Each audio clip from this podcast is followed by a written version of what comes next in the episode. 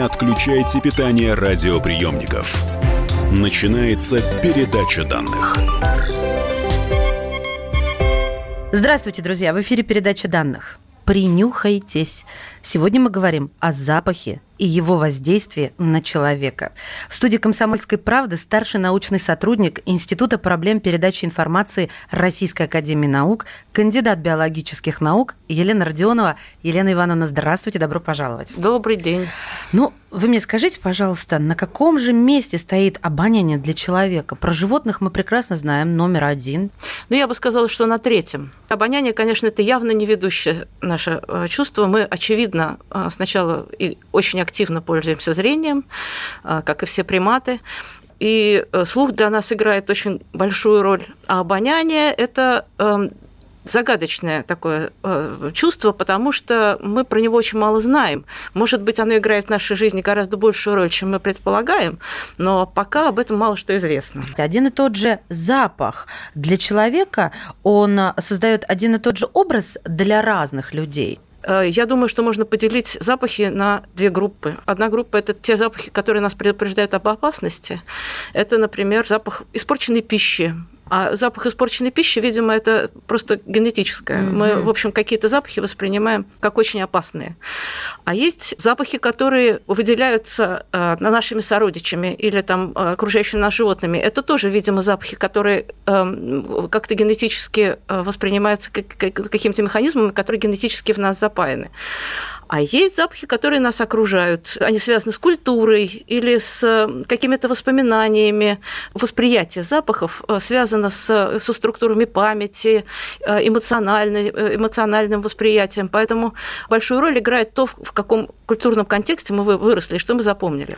Почему мы воспринимаем один и тот же запах по-разному? Только из-за культурного контекста? Или же здесь генофон тоже играет роль? Культурный контекст точно играет это роль, и это, это, да, это очевидно, просто установлено да. научно. Да? Угу. А вот э, что касается генетики, с запахами пока довольно сложно. Сейчас а, известно только, эм, какие гены кодируют воспринимающие структуры, которые а, запах воспринимают, рецепторы, да, которые угу. связаны, связываются с химическими веществами. А вот э, что и как э, генетически определяется восприятие запахов, э, вот уже знаете, что я вспомнила, Елена Ивановна? Область мозга загоралась в момент, когда человек видел, например, любимого актера или актрису. Есть даже такой эффект Дженнифер Энистон. Но это визуализация. А вот проводились ли подобные эксперименты, когда давали человеку что-то понюхать? Проводились, но результаты противоречивые и разнообразные, поэтому трудно сказать что-то определенное. Э, на самом деле со зрением там тоже все не так просто, поэтому э, очень сильно связано с тем, в какой ситуации мы выросли. Ну, приведите что... пример. Прям такой классический пример, я его очень люблю. Эм, где-то я прочитала в какой-то научной статье, что была такая идея создать бомбу-вонючку. Вы создаете некоторую бомбу, которая да, жутко да. неприятный запах для всех. Так вот, оказалось, что для всех подобрать неприятного запаха невозможно. То есть mm-hmm. все очень по-разному воспринимают запахи. А, и, ну, мы знаем, что, например, запах бензина. Для кого-то он резко неприятен, а для кто-то его обожает. А сколько запахов может сохранить человеческая память?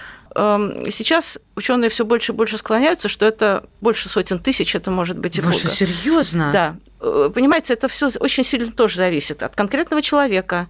Важно не только, сколько мы рецепторов у нас есть, но и, и какой у нас к этому рецепторному аппарату. Аппарату есть аппарат обработки, потому что восприятие и зрительное, и э, восприятие запахов, и акустическое восприятие – это э, в значительной степени работа мозга у более взрослого человека будет больше в памяти запахов, чем у молодого.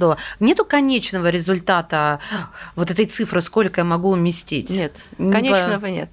И это вообще довольно сложно сделать, и вообще и, и опыт это такая вещь довольно сложная, потому что дело в том, что у нас есть еще одна такая э, особенность у, людей с восприятием запахов связанная, это то, что у нас чувство обоняния, оно неосознанное. Большую часть того, что мы видим, мы осознаем. И даже можем вспомнить, если нас эм, с нами поработает э, опытный человек, он может нас э, заставить вспомнить какие-то вещи, которые мы, может, не запомнили, но тем не менее э, зрительная память их хранит. Что касается запахов, гораздо сложнее вывести эти запахи в сознание. Да? Угу. Вы, например, иногда чувствуете неприятный запах, но вам нужно очень сильно напрячься, чтобы вообще вспомнить, что это такое. И да? почему Если он неприятен? Потом, знаете, тоже такой классический пример запах дома да, вот э, э, запах детства. Вы попадаете вдруг неожиданно в э, какой-то э, дом, и там пахнет вот так, так как, так как, да, так как пахло в детстве. Вы, вы вспоминаете совершенно фантастические какие-то происшествия, какие-то эпизоды детства, которые вы даже даже припомнить не могли, даже не побыли об этом. Где хранится эта память? Я понимаю, где хранится память э, другого толка, то есть то, что я сохранила визуально, там же? Ну, э, это, в том же отделе головного да, мозга? Да, в, том же, в, тех, в тех же отделах головного мозга, и больше того, там э, это все одно с другим прочно связано. Угу. Именно поэтому запах у нас обычно ассоциируется с какими-то событиями, и есть тоже известная история, что индейцы для того, чтобы запомнить какое-то событие, у них был такой пахучий мешочек с пахучими веществами, они нюхали какое-то вещество, потом в, так сказать, понюхав это вещество, вызывали какие-то образы а, а, из памяти, из памяти да. Угу. То есть вот запах прочно связан. И действительно, так как столкнувшись с каким-то запахом, вы вспоминаете какие-то определенные ну, ситуации. Да. Да. Посторонние запахи. А, запахи цветов, производства. Ну вот мы про бензин, например, говорили. Чужих там питомцев. Они нам говорят то же самое, что и запахи родного офиса, родного дома, родных людей. Что касается, вот вы говорили про своих питомцев, сейчас, например, есть работы, в которых показано, показано, что человек может узнать свою собаку по запаху совершенно спокойно. То есть то, что выделяется живым существом, это как бы одна история. Другая история – это те запахи, которые нас окружают. Это запахи цветов, э, там, пищи угу. и так далее. И тут тоже есть интересные э, вещи, которыми мы работали. Нам в какой-то момент мы э, поставили перед собой вопрос, а вот как огромное количество запахов, ну какие-то запахи, которые присутствуют, ну, например, в классе, так. как они влияют на работоспособность детей? Если в классе мы возьмем, там, скажем, мятное масло, чистое, и повесим 5 маленьких фильтров а, э, фильтровали бумажки, на которые накапали микрограммы этого масла, совсем немножко.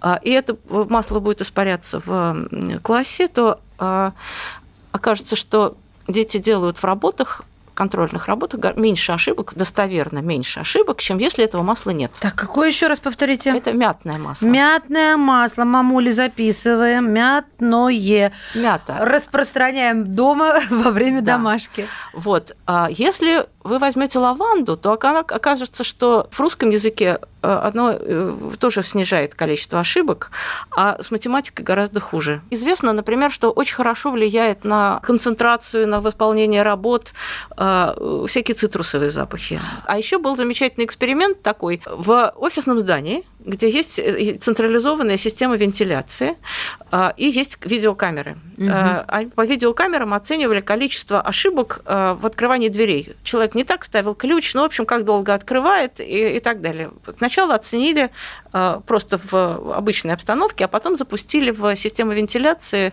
масло лимона и количество ошибок достоверно снизилось. А есть какая-то шкала или обонятельная чувствительность, э, а вот по которой измеряется, что у вас на пятерку, а у меня на тройку только?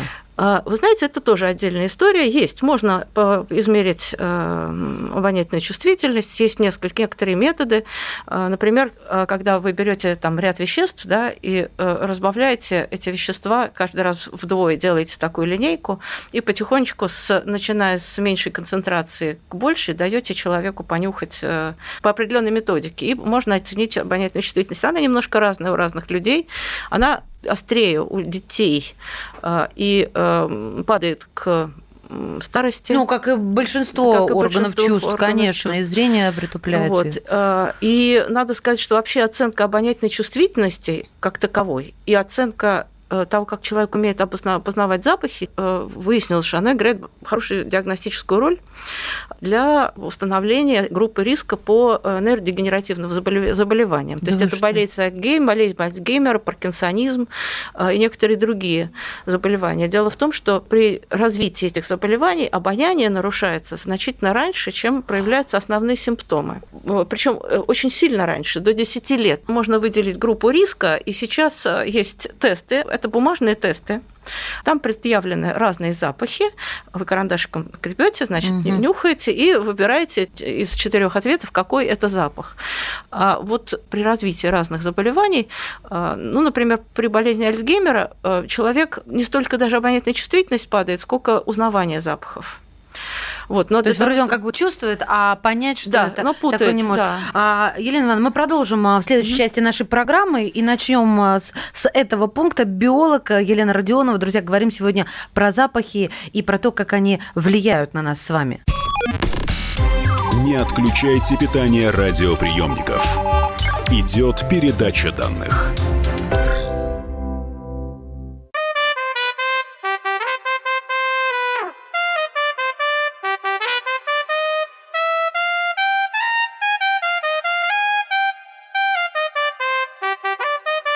И при всякой погоде. Радио «Комсомольская правда».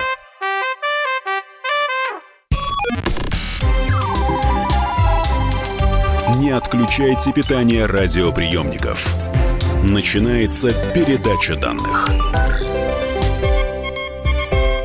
Мы возвращаемся в эфир, говорим о запахе, о его воздействии на человека. Старший научный сотрудник Института проблем передачи информации Российской Академии Наук, кандидат биологических наук Елена Родионова в студии «Комсомолки».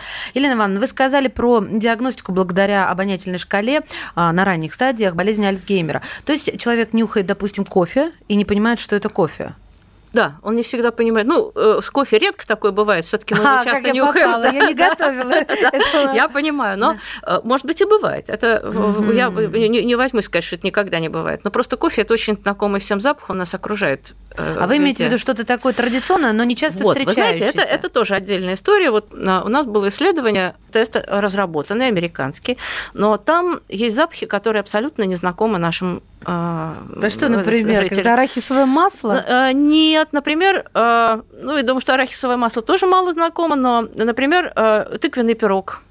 Или а. имбирный пунш. Да, это не популярные Или, вещи. В общем, мало кто узнает. Да, да, да. И... Потом удивительно, что, например, запах травы у нас никто не воспринимал, ну, э, скажем так, 80% людей не узнавали это как запах травы. А почему-то это совсем... Сирень почему-то для нас и для них, видимо, пахнет по-разному. Я сталкивалась с этим, с да? сиренью, да. да. То вот есть это просто американская трава и американская сирень. Вот, и мы адаптировали эти запахи, то есть мы адаптировали этот тест, мы подбирали запахи, которые вместо тех, которые предлагают американцы... То есть, ну, наш. И, э, ну, и подобрали, но э, теперь надо этот тест внедрять, это гораздо более сложное занятие. Скажите, рекордсмены какие-то среди среди нюхачей. Ну вот что это такое рекордсмен? Человек, который может эм, очень долго не терять чувствительность, или это человек, который просто хранит в памяти много? Я думаю, что он хранит в памяти и умеет вызывать это. А. Не все умеем это вызывать наши знания о запахах. Действительно, есть такие люди, которые не могут да. вспомнить э, запах э, кого-то или чего-то? Ну, в общем, да. Например, да. запах земляники. Например, вы можете сейчас себе вообразить? У меня на нее аллергия, я ее очень хорошо помню. Понятно. Я могу вызвать запахи, например, своих э, любимых людей вот. в памяти. А вот что такое совсем сложное хочется найти, понимаете? А я вам расскажу совсем совсем сложное. Ну, во-первых, э, мы запахи можем поделить на такие большие группы. Есть запахи, которые мы сами э, выделяем вовне. А, и, видимо, это для людей, так же как и для животных, играет очень большую роль.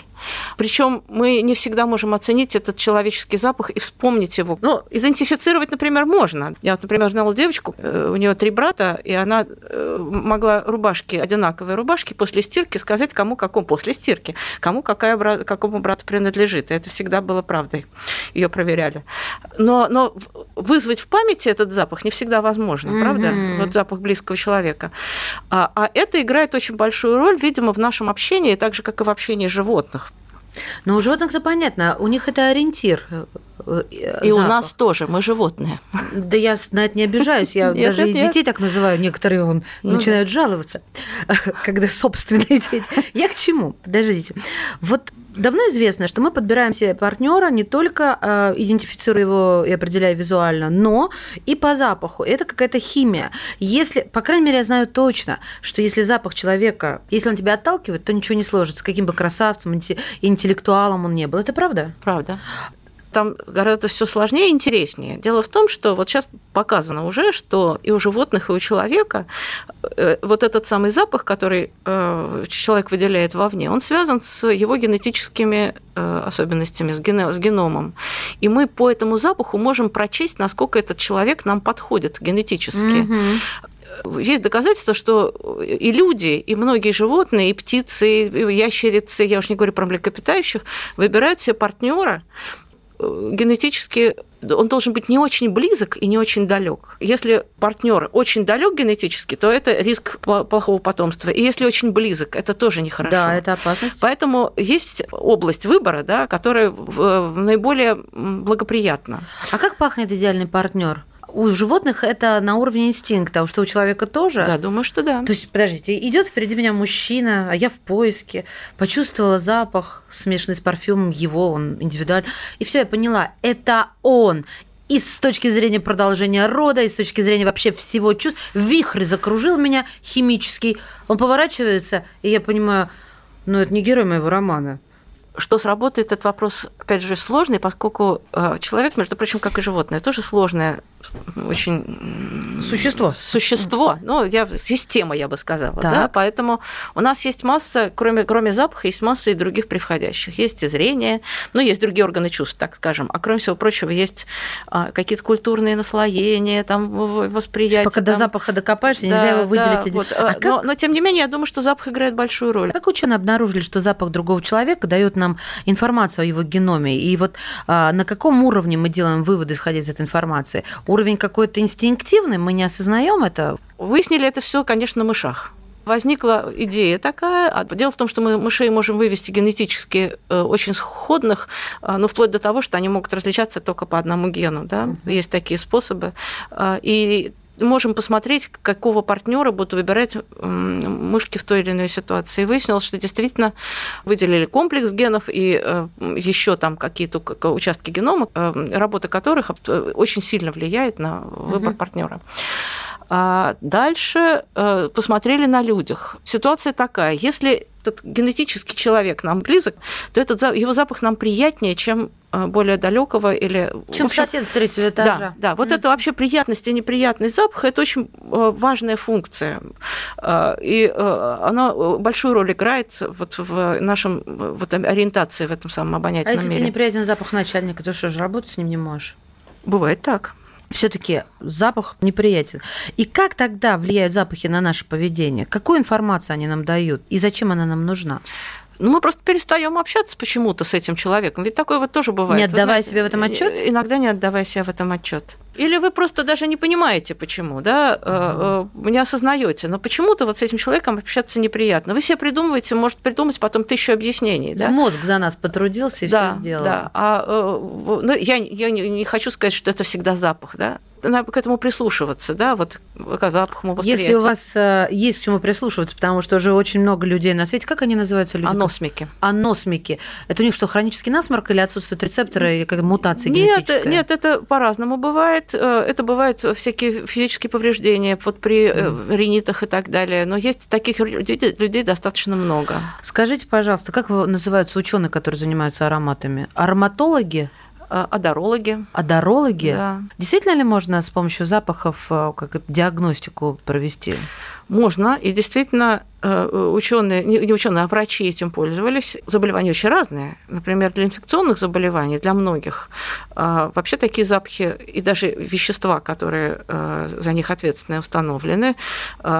Поскольку инфекционные заболевания связаны с бактериями, то бактерии выделяют токсины, и токсины сильно меняют метаболизм человека, то и выделяются определенные совершенно запахи, и поэтому можно определить, ну, известно, например, всякие генетические заболевания тоже, там, скажем, фенилкетонурия или там диабет, э, запах ацетона. Ну, в общем, это такие простые примеры, но и более сложные тоже вещи э, довольно легко. Но вот... Сумасшедший человек, допустим, не пахнет как-то особенно, шизофрения не пахнет как-то особенно, или мы просто этого еще не знаем? Вот насчет шизофрении я сомневаюсь, что она не пахнет. Дело в том, что, значит, смотреть, чем оценивать эти запахи. Да, вот если мы нашим носом оцениваем, это одно. А вот собаки, например, сейчас известное направление в науке, которой мы сейчас занимаемся, это поиск ранних маркеров э, онкологических заболеваний. И вот угу. тут используются собаки, потому что показано, что собаки могут э, отличить больной онкологии организма а от здорового. Невозможно пока создать искусственный э, собачий нос? Нет, пока не получается, потому что э, очень сложно оценить, что именно несет в себе вот эту информацию о болезни. Э, это, очевидно, совершенно не одно вещество, а это комплекс. И, э, может быть, это не, не обязательно те вещества, которые появляются в связи с развитием болезни, а это, может быть, вещества, которые присутствовали в организме, но их соотношение меняется. Угу. Вот. И пока, к сожалению, эм, вот перевести это на аппаратный уровень не получается. Елена Ивановна, спасибо от всей души. Было очень интересно, познавательно. Старший научный сотрудник Института проблем передачи информации Российской Академии Наук, кандидат биологических наук Елена Родионова. Благодарим. Передача данных успешно завершена. Не отключайте питание радиоприемника. Скоро начнется другая передача. Лучше и сто раз услышать, и сто раз увидеть. Наш эфир на YouTube-канале «Радио Комсомольская правда». Для всех, кто любит по-разному. И ушами, и глазами.